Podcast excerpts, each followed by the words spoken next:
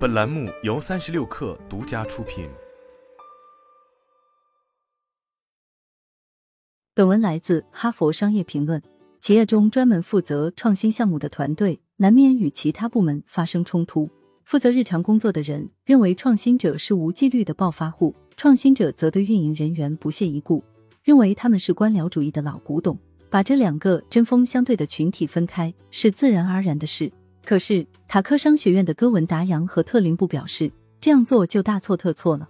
几乎所有的创新举措都建立在公司当前的资源和专业知识上。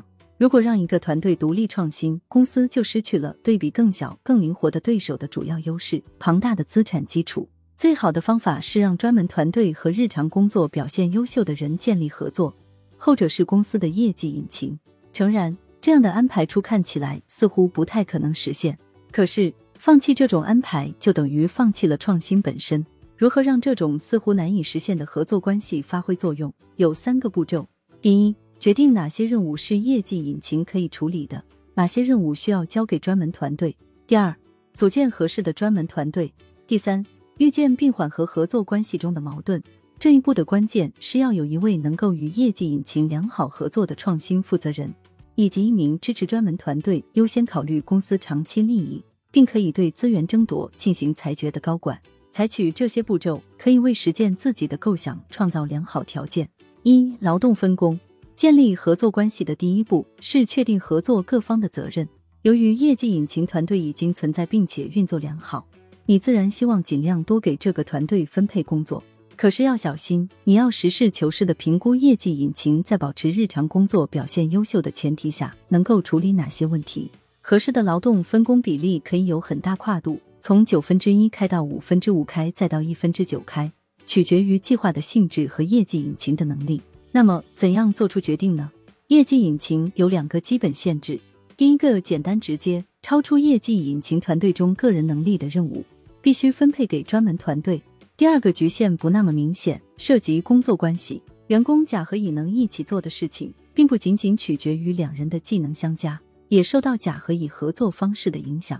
只要甲和乙都在业绩引擎团队内工作，他们的工作关系就极难改变，每天都会被日常工作强化。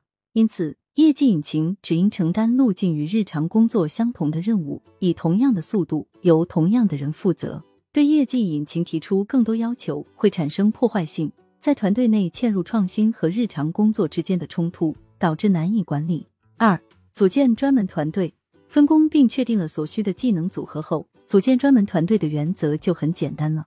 首先，从一切渠道，包括内部调动、外部聘用，甚至是小规模收购，选择能找到的最佳人才，然后以一种对当前任务最有意义的方式组织团队。这个过程要像重新创立一家公司。朗讯成立新部门时就是这样做的。这个部门的年收入迅速增长到了二十亿美元。可这些原则说起来容易。做起来却极其困难。公司有一种有害习惯，就是创建一些行为与其他部门相同的次级部门，就像某种遗传密码传给后代一样。我们把这样的次级部门当成小的业绩引擎，而他们很快就会让创新计划陷入停滞。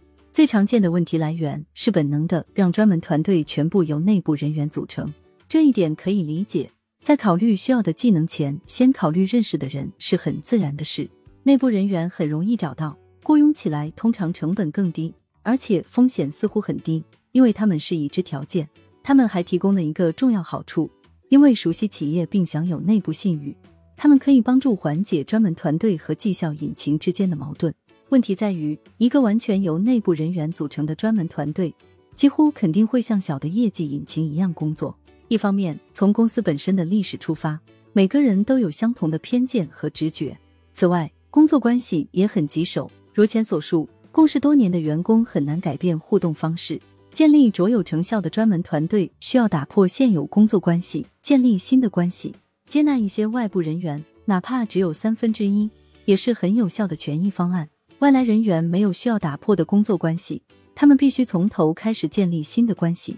额外的好处是，外来人员自然会挑战预设，因为他们的偏见和直觉来自在其他公司的经历。管理者还可以编写新的工作说明，设置全新陌生的头衔，以及明确改变团队内部的权力平衡，加速打破和重建工作关系的过程。改变这种平衡十分重要，因为公司的传统权力中心左右专门团队的情况非常少见。选择合适的人，形成新的工作关系，是建立高效专门团队的基础步骤。同时，需要注意可以影响行为的其他因素。除了新的工作关系外，专门团队通常还需要不同于业绩引擎的业绩指标、激励机制和文化规范。三、预见并缓和矛盾。毫无疑问，培育健康的伙伴关系具有挑战性。创新计划和正常运营之间有冲突很正常，而且很容易升级。紧张关系变成竞争关系，竞争关系变成敌对关系，敌对关系变成全面战争。而这一斗争中，损失的就是公司的长期生存能力。这两个群体之间的分歧很深。业绩引擎的管理者追求高效，负责按时、按预算、按规格行事。每家公司的基本方法是一样的，就是让每项任务、流程和活动尽可能的可重复、可预测。当然，创新计划截然不同。创新从本质上是非常规且具有不确定性的，这些不相容因素造成了一种自然而然的对立状态。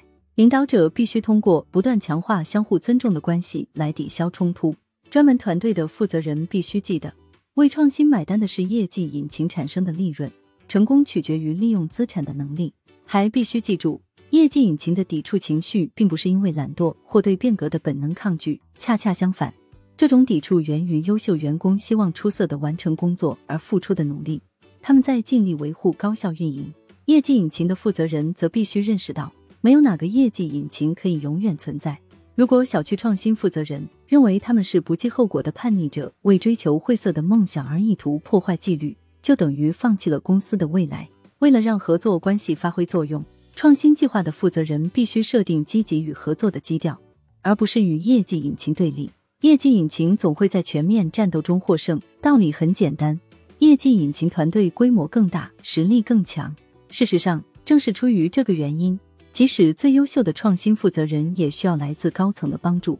他们必须得到一位高管的直接支持，才能为公司的长期利益行事。在必要时否决业绩引擎的短期要求。这通常意味着创新负责人的级别必须比预算规模类似的管理者高两级甚至以上。比如，在 WD 四零公司，创新计划就依赖于 CEO 的直接参与。领导创新负责人的高管必须注意，不要只为创新摇旗呐喊。还必须表扬业绩引擎的长处和重要性，强调公司的长期成功需要两方都取得成功。创新负责人和高管必须一起预见并主动解决矛盾，冲突可能会很激烈，但如果业绩引擎和专门团队之间分工得当，冲突就是可以控制的。最常见的冲突是争夺稀缺资源。如果创新和正常运营等各种活动迫使业绩引擎超越自身资源限制，这时就必须做出选择。有时，这种对稀缺资源的争夺是通过正式的预算程序进行的。创新负责人经常会寻求诸多业绩引擎负责人的明确承诺。这类协商最好通过针对整个创新计划的统一计划和预算程序来解决，让高级主管直接裁决。另一项争夺目标是共享员工的精力。创新负责人很容易觉得，一旦计划预算获批，对资源的争夺就会结束。其实不然。每位共享员工每天都要选择将多少精力投入新计划中。创新负责人的游说能力至关重要，而且可能需要更多。一些企业为共享员工制定了特别的激励措施和目标，激励他们跟上创新和正常运营的要求。其他企业则会向创新计划收取占用共享员工时间的费用。这样一来，共享员工会更多的把创新负责人当作客户，而不是打扰自己工作的人。情绪冲突也必须加以管理。有时怨气源于实质性的业务冲突，比如创新计划可能会冲击现有业务。高管们必须始终清楚地指出，创新计划仍然符合公司的长远最佳利益，并尽可能地减轻对就业保障的担忧。在其他时候，怨气完全相当于嫉妒。如果创新计划被视为公司最关键的项目，业绩引擎可能会感到被剥夺了权利。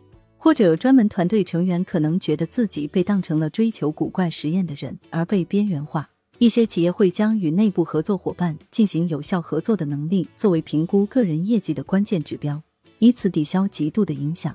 对于现有企业而言，创新的发生不是非内即外的事情，而且创新不需要自命不凡的新手与现有体制对抗。相反，创新需要新团队和老团队之间建立合作关系。虽然这种合作关系很难建立。但是可以管理的，而且不可或缺。事实上，如果没有这种合作关系，创新就会无路可走。